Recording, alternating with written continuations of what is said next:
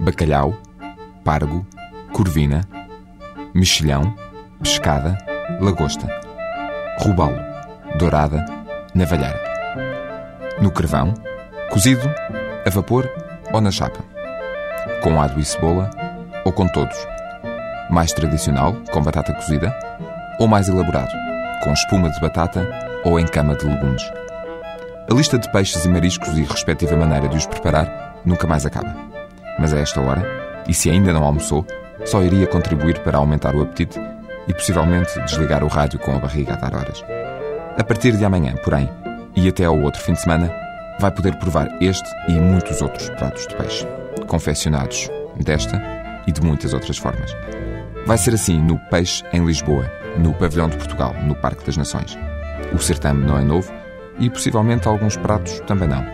E alguns dos chefes de cozinha que vão por lá estar também são repetentes.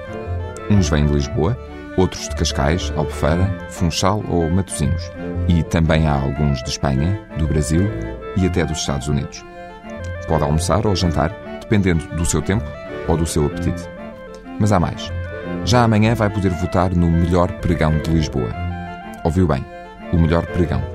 Vão participar peixeiras dos mercados da Ribeira, 31 de janeiro, Bairro Alto e Campo de Ourique. E não pense que os pregões passaram de moda. Olhe que no que toca a vender peixe, estas mulheres sabem bem puxar pelos pulmões. Quinta-feira também é dia de eleições, mas desta vez para votar no melhor pastel de nata da cidade.